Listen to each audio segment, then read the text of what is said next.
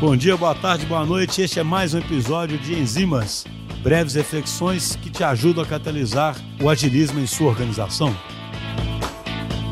Pessoal, a reflexão que eu queria trazer hoje, ela vem da experiência que a gente tem aqui na empresa e também de uma leitura de um livro que infelizmente eu não me lembro o nome agora, que eu achei muito interessante. A gente pode tentar depois mostrar a fonte, que é o seguinte: a gente vive numa era onde é dado como um fato, como uma coisa assim quase que incontestável, de que é necessário dar feedback continuamente para que uma pessoa melhore.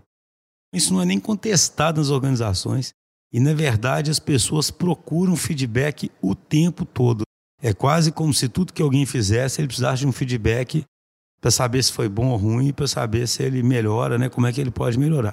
Eu sempre tive um pouco de reserva a isso, vamos dizer assim, meio intuitivamente.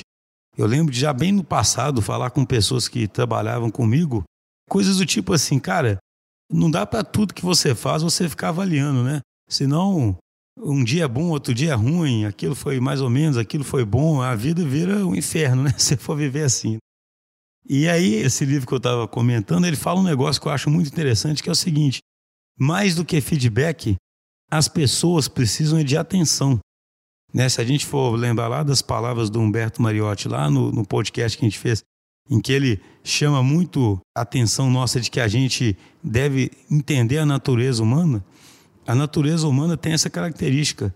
A gente gosta de atenção. A gente quer que o nosso problema seja importante, que o nosso problema seja ouvido, que as pessoas tenham empatia com a gente. Então, o que esse autor defende, e eu acho que ele expressou isso muito bem, é isso.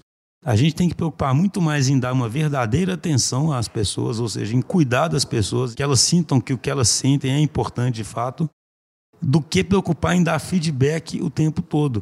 E reservar o feedback para aquele feedback que é mais importante, mais preciso e que tem mais a ver com o papel ou com o potencial da pessoa mesmo.